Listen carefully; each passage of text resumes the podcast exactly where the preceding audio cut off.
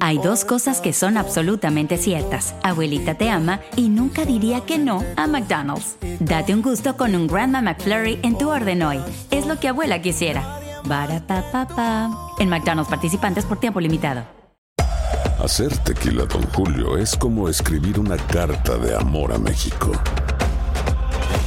Beber tequila, Don Julio, es como declarar ese amor al mundo entero. Don Julio es el tequila de lujo original, hecho con la misma pasión que recorre las raíces de nuestro país. Porque si no es por amor, ¿para qué? Consume responsablemente. Don Julio Tequila, 40% alcohol por volumen, 2020. Importado por Diageo Americas, New York, New York. The Home Depot tiene el regalo ideal para el papá que hace de todo por su familia. Como tener el césped cuidado y el patio limpio para disfrutar más del verano juntos. Además, te llega hasta tu puerta con entrega el mismo día. Obtén hasta 150 dólares de descuento en herramientas inalámbricas para exteriores de Milwaukee. El mejor regalo para papá lo encuentras en The Home Depot. Haces más, logras más. Orden artículos seleccionados en inventario antes de las 4 pm, sujeto a disponibilidad. Univisión Reporta es un podcast de euforia. En México, millones de correos electrónicos de la Secretaría de la Defensa Nacional publicados por hackers siguen generando controversia. Es eh, cierto, hubo un ataque cibernético. Un gran hackeo al gobierno mexicano sacó a relucir las labores de espionaje del ejército. Algunos revelan que la Secretaría vigila colectivos feministas, otros que monitorea al embajador de los Estados Unidos y otros más que los rusos influyen supuestamente sobre grupos de autodefensa. A pesar de las pruebas, el presidente López Obrador lo niega. Ahora se vive en un auténtico Estado de Derecho, no hay un Estado de chueco. Entonces, si le estoy diciendo de que nosotros no espiamos a nadie, estoy hablando con la verdad. Lo anterior implica la posibilidad de dos escenarios. El primero es que el presidente mintió al pueblo de México y el segundo, que las Fuerzas Armadas espían a espaldas del presidente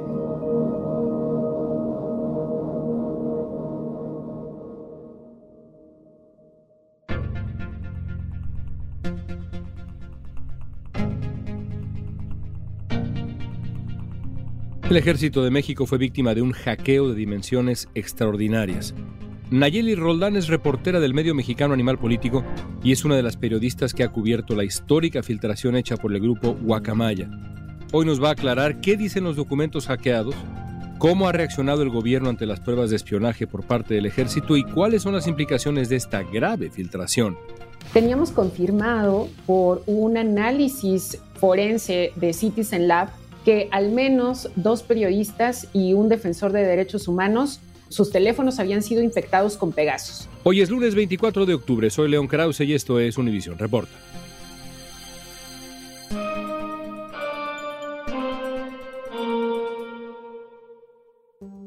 El viernes 30 de septiembre el gobierno mexicano anunció que había sufrido un hackeo por parte de un grupo que se autodenomina Guacamaya. El ataque se enfocó en datos de la Secretaría de Defensa de México, la Sedena, y provocó un escándalo que está lejos de terminar. Nayeli, ¿cómo te enteraste del hackeo a las Fuerzas Armadas? ¿Te acuerdas? Sí, por supuesto. Fue con la primera publicación en México que hizo Carlos Loret Mola en Latinos. Daba ahí la información de la salud del presidente, pero el bombazo real era pues este hackeo de 6 terabytes a la información de la Sedena. Entonces, recuerdo perfectamente que en cuanto empezó a circular este episodio del programa de Carlos Loret en el chat de Animal Político, por supuesto que comenzamos a hablar al respecto y decir, esto es una bomba y puede ser la bomba del sexenio. E inmediatamente empezamos a buscar información sobre Guacamaya y dimos con la página de internet para poder enviarles la solicitud de acceso a el link de solicitud de acceso a la información, más bien, que ellos ya habían obtenido. Eso es interesante. No es que un medio de comunicación haya recibido toda esta documentación, sino que este grupo, pues eh, hasta donde tengo entendido, eh, y así me ocurrió también a mí, estaba abierto a recibir las peticiones para poder revisar este material en toda su inmensidad, que ahora quiero que me digas de qué tamaño es, pero ese fue el método, así había que hacerlo.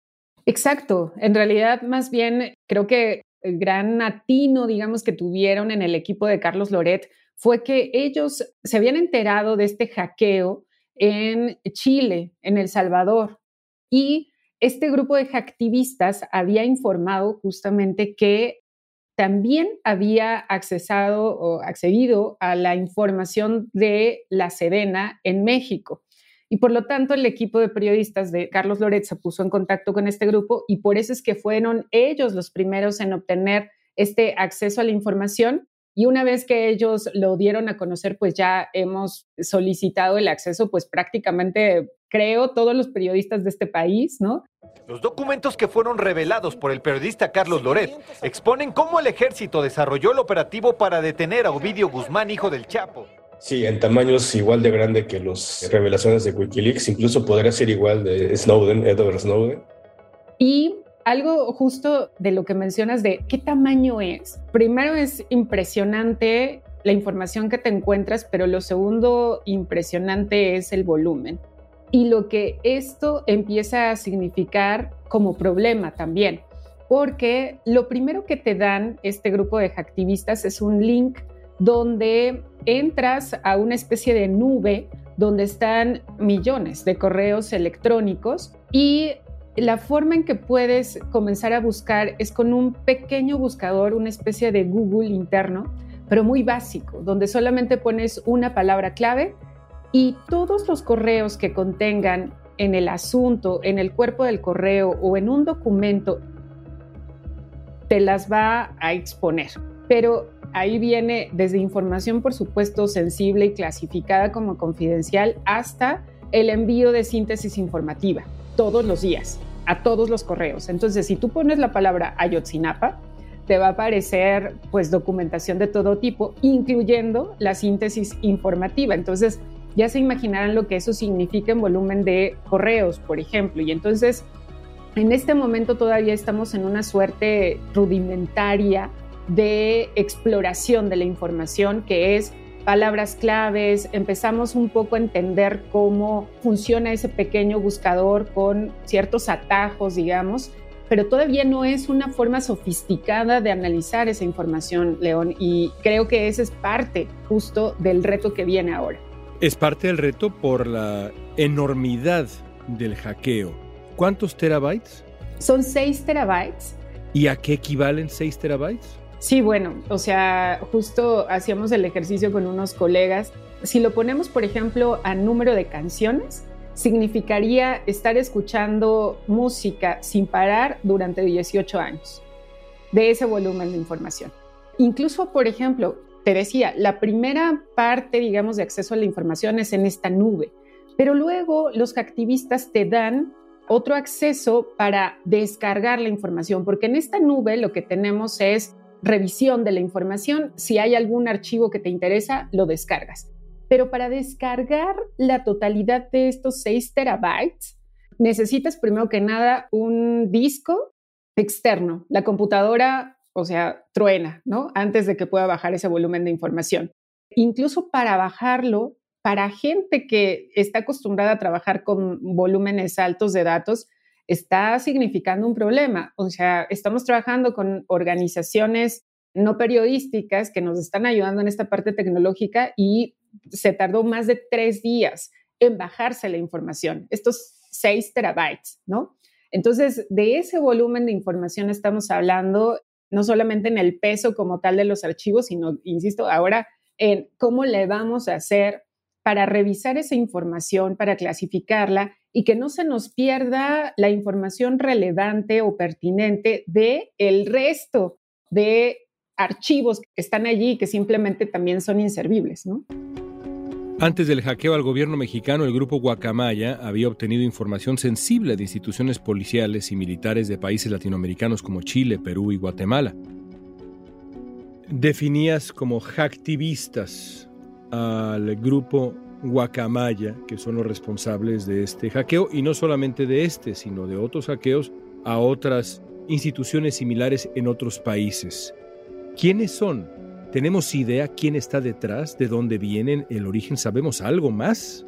Mira, no sabemos demasiado, León. Sabemos lo que ellos han publicado en su página y en su comunicado, digamos, y ellos se autodefinen como hacktivistas, que es sí hacer este hackeo ¿no? en servidores, en este caso de instituciones como son las Fuerzas Armadas de diferentes países, con el fin de que la información se haga pública. Generalmente lo que ocurre con hackeos, digamos, sobre todo a instituciones, tiene que ver con rescates ¿no? de dinero, o sea, con una cuestión de extorsión.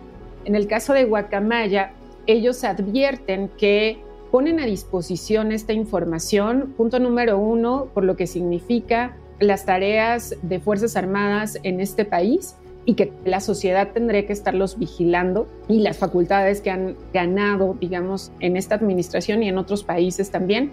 Y la otra es también el medio ambiente, la preocupación de estos activistas por esa materia y que consideran que la información relacionada sobre todo a estos dos temas tendría que hacerse pública. La otra cuestión es a quién están decidiendo entregarle la información y ellos advierten que lo hacen a los periodistas justamente porque son quienes podríamos hacer este análisis de la información, evidentemente publicarlo, pero también establecer los criterios periodísticos para el tratamiento de mucha de esta información que es sensible, que no solamente se trata de publicitar algo por publicitarlo, sino también está habiendo un debate ético al interior de las redacciones y entre los periodistas para saber qué se puede publicar y qué no, partiendo de la base de se trata de información de interés público, sí, pero también pueden haber datos que pudieran poner en riesgo a alguien o que signifique alguna afectación en lugar de una ayuda de hacer pública una información. Los hackeos del grupo Guacamaya se han enfocado en objetivos de justicia social. Sin embargo, en el caso de México incluyeron pruebas de inteligencia militar. También hay correos con al menos 21 informes que relatan a detalle las actividades de Ken Salazar, el embajador estadounidense. Después de la revelación de que Ken Salazar, el embajador de Estados Unidos en México, había sido vigilado, este se pronunció. Que se tiene que seguir enfocando y también metiendo los recursos para asegurar que las comunicaciones eh, que se tienen que proteger se protejan prácticamente todo este tiempo el embajador de Estados Unidos en México, Ken Salazar, ha tenido pues un seguimiento muy puntual de sus actividades, de sus entrevistas, de sus publicaciones en redes sociales por parte de la Secretaría de la Defensa Nacional.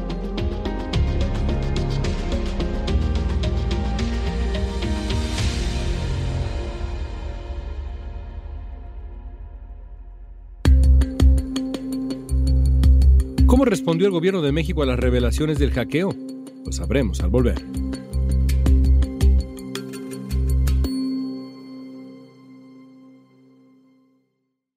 Hay dos cosas que son absolutamente ciertas. Abuelita te ama y nunca diría que no a McDonald's. Date un gusto con un Grandma McFlurry en tu orden hoy. Es lo que abuela quisiera. En McDonald's participantes por tiempo limitado.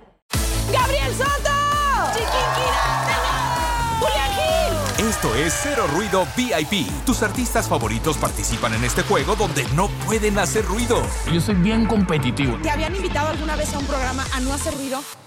No. Te enfrentarás al ruidómetro con cientos de micrófonos que están listos para detectar hasta el más mínimo de tus movimientos. Hacer silencio te hará ganar miles de dólares. Cero Ruido VIP. Gran estreno el domingo 9 de junio a las 7 por Univisión. Estamos conversando con Nayeli Roldán sobre el hackeo al ejército mexicano llevado a cabo por el grupo Guacamaya. Hay un debate periodístico y no comienza con eh, este hackeo, es un debate que tiene ya mucho tiempo. Como periodista, como colega, ¿cómo explicarías por qué es válido, en términos generales, porque por supuesto ya has explicado los matices, de eh, no es lo mismo publicar esto que aquello, pero en términos generales, ¿por qué es válido desde el punto de vista periodístico usar un hackeo como este? ¿Cómo lo explicarías? Claro, me parece que el aspecto más importante de esto es que se trata de información de interés público. Se trata de información de una institución, en este caso como la Secretaría de la Defensa Nacional, que en un contexto normal, digamos, no tendríamos posibilidad de conocer porque incluso aunque en México, por ejemplo, la ley de acceso a la información pública es muy avanzada, hay instituciones que no atienden las obligaciones de esta ley y que lo hacen sin el menor costo de ningún tipo.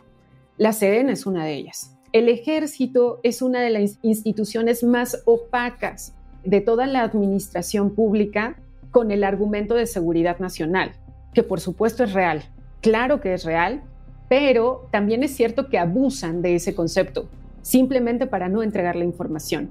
Entonces, esta es una posibilidad concreta y real de que los periodistas podamos tener acceso a esa información que de otra manera no lo tendríamos. Y te comparto lo que hemos estado debatiendo con otros periodistas de otros medios al estar trabajando esta información, que es establezcamos criterios básicos de común acuerdo, digamos, de discusión entre colegas, que es no publicaríamos información que pusiera en riesgo la vida de alguien, de personal militar, de lo que signifique la información que estamos leyendo. Punto número dos, respetaremos las leyes de transparencia, como es la protección de datos personales, por ejemplo. Y la última es no revictimizar, que la información publicada no signifique atentar contra las víctimas. Digamos que partimos de estos para eso. Entonces, por eso es interés público y luego estos criterios básicos de ética periodística para el tratamiento de la información, que por lo tanto significa que las personas, los ciudadanos, puedan tener esta información también, ¿no? Porque ese es el fin en realidad del periodismo, es dar información a los ciudadanos de lo que está ocurriendo en este caso en este país y con una institución como la SEDEN.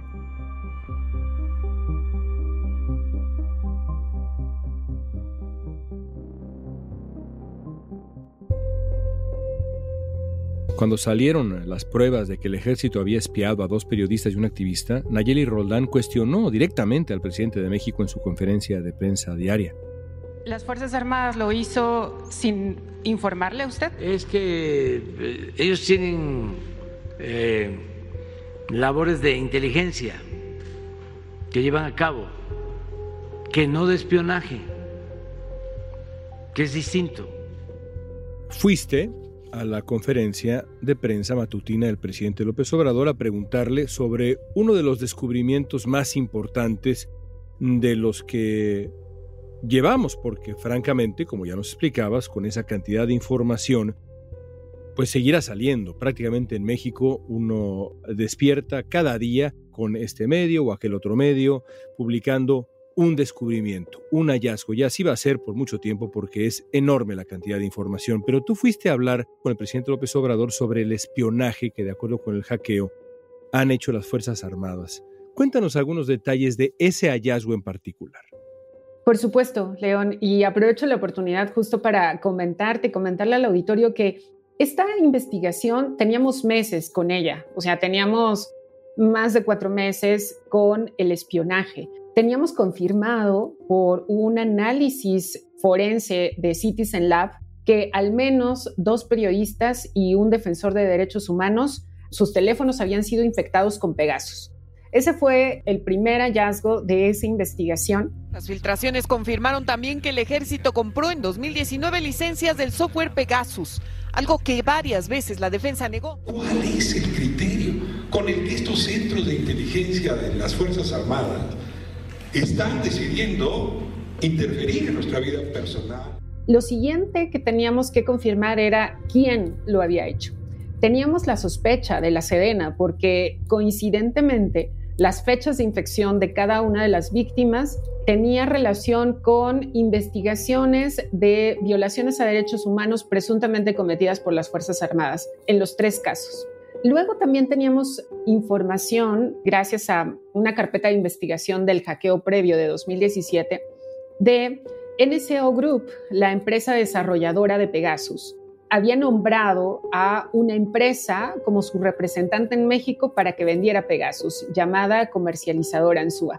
Luego teníamos otro documento donde NSO Group también le informaba a la Sedena directamente que la única autorizada para poder vender tecnología desarrollada por NSO Group era comercializadora en SUA. Entonces teníamos ya esos elementos que, que eran bastante sólidos, pero que solamente nos permitía tener sospecha, indicios de el responsable, en este caso la Secretaría de la Defensa Nacional. El espionaje estaba confirmado, pero quién era lo que no teníamos necesariamente acreditado. Estábamos a punto de publicar la investigación el lunes 3 de octubre, que se había retrasado también por diferentes situaciones. Y el jueves nos enteramos del hackeo, solicitamos el link, el viernes Guacamaya nos da el acceso a la información y el viernes mismo encontramos un mail donde se informa la contratación de esta empresa comercializadora en SUA, los pagos que se le hicieron durante 2019 por un servicio llamado monitoreo remoto. Entonces, ahí estuvo, digamos, el último elemento que además nos habíamos tratado de conseguir durante esos meses de investigación, que era poder comprobar que la Sedena había hecho alguna contratación a esta empresa y finalmente lo localizamos en este mar de documentos del hackeo y digamos que ahí ya no había duda en que la Sedena había contratado a la empresa representante de NSO Group. Nos has descrito cada paso de las pesquisas periodísticas que concluyen con un elemento, la última pieza del rompecabezas, y cada pieza, por cierto, no está de más decirlo, es evidencia periodística, son hechos, son datos confirmados y comprobables. Llegas tú a la conferencia de prensa frente al presidente López Obrador y explicas, palabras más, palabras menos, lo que nos has descrito aquí. ¿Qué reacción encontraste del presidente López Obrador? Pues digamos que estamos acostumbrados ya a ver sus evasivas en la conferencia de prensa. Sin embargo, en este caso, la información era gravísima, es gravísima. El espionaje a periodistas y a defensores en su gobierno. Ya sabía de la información porque publicamos el domingo. El lunes fui a la conferencia de prensa y no me dio la palabra. Ese mismo lunes, en Animal Político, tuiteamos la primera pregunta, que básicamente era si él estaba enterado de la compra de ese software y si él había autorizado al ejército para espiar. Digamos que ya era pública el cuestionamiento inicial que le haríamos en la conferencia de prensa.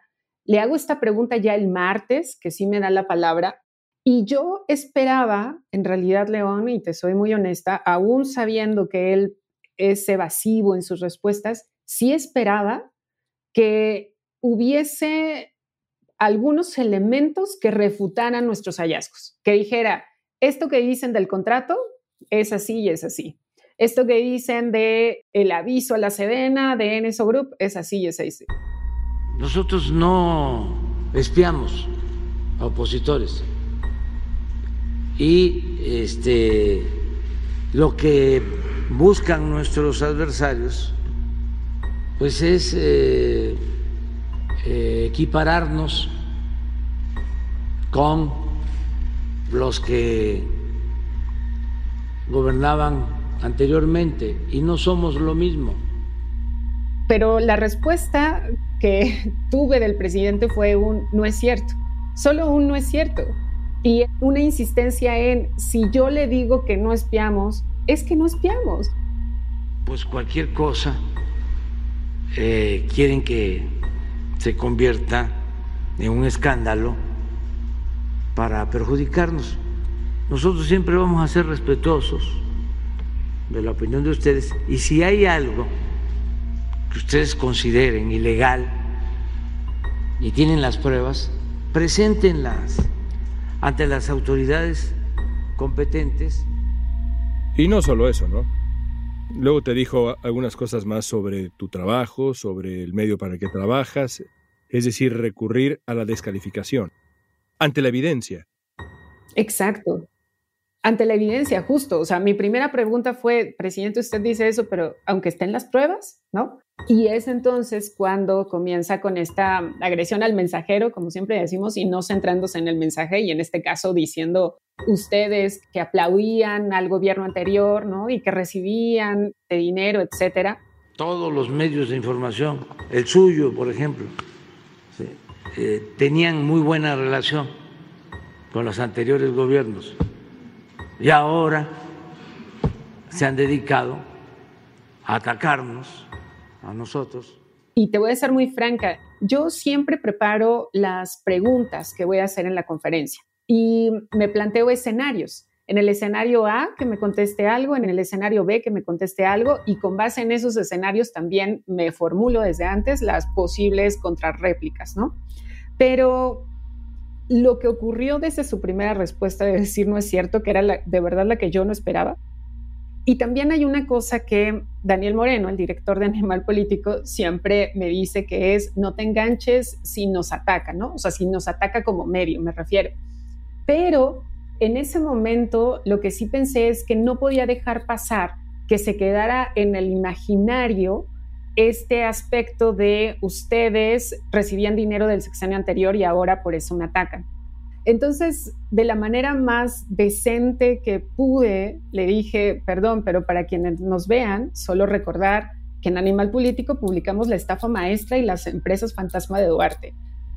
Al día siguiente del cuestionamiento al presidente, la titular del área del gobierno encargada de desmentir noticias falsas declaró que no había elementos que comprueben la denuncia de espionaje.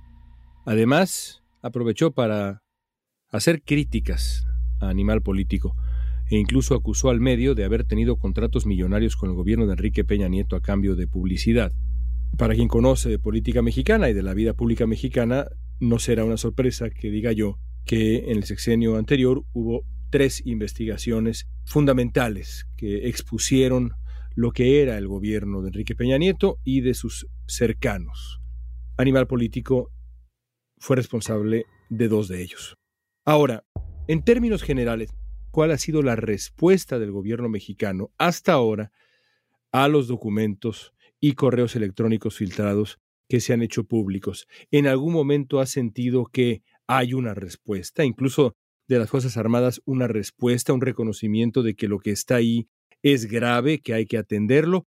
¿O estamos frente a una respuesta inexistente, el silencio? El silencio, León. El silencio nuevamente, aunque esté este espacio de la conferencia mañanera, por ejemplo, y aunque, como bien mencionabas hace un momento, todos los días nos amanecemos con una revelación gravísima. Todas son graves, ¿no? La actitud del presidente es decir que el hackeo no es grave, que no importa, porque todo se ha hecho público, porque el gobierno es transparente, entonces nada de lo que esté ahí no se habría sabido, lo cual no es cierto. Muchas de las cosas que nos estamos enterando ahora no hubiera habido manera de que lo supiéramos si no era por el hackeo. No hay una respuesta tampoco de las Fuerzas Armadas. No hay ni siquiera reacción a las mismas informaciones que vamos conociendo. Te pongo un ejemplo. El secretario de Gobernación, ahora Adán Augusto López, nombró como secretarios de Seguridad Pública a personal, eh, cuando era gobernador en Tabasco, nombró a personal que estaba acusado por parte de inteligencia de la Sedena con vínculos con el crimen organizado. Y ellos siguen en sus puestos. Los piratas cibernéticos del colectivo Guacamaya revelaron documentos que vinculan a José Manuel Sáenz, ex jefe de la oficina del CUAU, y a José de Jesús Guizar Nájera, ex subsecretario de gobierno con el cártel Jalisco. No hubo una sola palabra ni del secretario de gobernación ni del presidente al respecto, y estamos hablando del segundo hombre más importante en el gabinete del presidente eh, o en la administración del presidente. Mientras que Uriel Cardona Gándara, actual fiscal general del Estado, y Samuel Sotelo Salgado, ex consejero jurídico, hoy secretario de gobierno, trabajarían para el cártel Gente Nueva. Los vínculos de grupos criminales con políticos en México son mucho más amplios de lo que creemos, en realidad hay una narcopolítica. Y también, León, hay que decirlo que parece que mm, aunque se publiquen estas notas, estas informaciones sobre vínculos de crimen organizado con gobernantes, financiamiento de campañas, etcétera, parecería que no hay nada que se coloque en la agenda política también, ¿no? En la agenda nacional. No hay nada que saque de su agenda al presidente. Creo que el único tema fue el espionaje, que fue el, que se posicionó la semana pasada, pero de ahí en fuera vivimos como en una avalancha de informaciones y que el presidente simplemente le apuesta esto, a que si no se habla de ello, pues no va a pasar nada y que los escándalos diarios continúen nada más, ¿no? Sí, el ciclo informativo en México es de una velocidad, por decirlo de alguna manera, asombrosa. Nayeli, por último, con base en lo que conoces sobre el calibre del hackeo, tú has estado, digamos, ahí adentro, viendo la inmensidad del hackeo. ¿Veremos aparecer mucho más? ¿Esto va para largo? Sin duda alguna, León, sin duda alguna. Con lo que iniciaba mi intervención contigo sobre el reto del el tratamiento de la información, me parece que en algún momento lo vamos a lograr. Que en este momento solamente estamos literalmente picando información y publicándola, pero que una vez que hayamos encontrado la manera de ordenar y clasificar esa información, podremos hacer una búsqueda mucho más centrada y podemos tener literalmente tiros de precisión. Y ahí sí, digamos que me parece que vamos a lograr investigaciones mucho más robustas, mucho más potentes y de información realmente sensible que puede incidir. O sea, a mí me parece que vendrá ya en los siguientes días una baja probablemente de información, ¿no? De estar publicando a diario este tipo de notas, pero que en un par de semanas más o en un par de meses probablemente encontraremos la manera con gente experta de otras disciplinas como programadores, por ejemplo, para poder explotar esta información de la mejor manera, que se haga mucho más digerible, mucho más fácil la búsqueda y que eso va a ayudar a las investigaciones periodísticas, León. Entonces, me parece que estamos en el inicio solamente de lo que significa tener acceso a esta información. Apenas jalando los primeros hilos de una enorme madeja. Nayeli, gracias por tu tiempo, un placer, un placer siempre estar contigo. El hackeo del grupo de hacktivistas Guacamaya en Chile provocó que un general renunciara a la jefatura del Estado Mayor Conjunto y la titular de defensa fue citada a comparecer ante legisladores de ese país. Pero en México, el titular de la Secretaría de la Defensa Nacional canceló un encuentro en el que sería interpelado por diputados federales sobre las revelaciones del hackeo.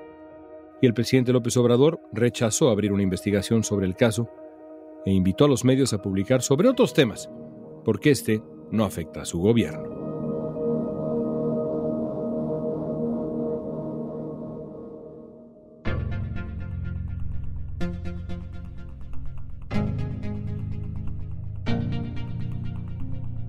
Esta pregunta es para ti.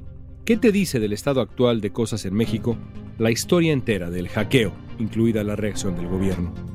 Usa la etiqueta Univisión Reporta en redes sociales y danos tu opinión en Facebook, Instagram, Twitter o TikTok. Escuchaste Univisión Reporta. Si te gustó este episodio, síguenos, compártelo con otros. En la producción ejecutiva, Olivia Liendo. Producción general, Isaac Martínez. Producción de contenidos, Mili Supan. Asistencia de producción, Francesca Puche y Jessica Tobar. Booking, Soía González. Música original de Carlos Jorge García, Luis Daniel González y Jorge González. Soy León Krause. Gracias por escuchar Univisión Reporta.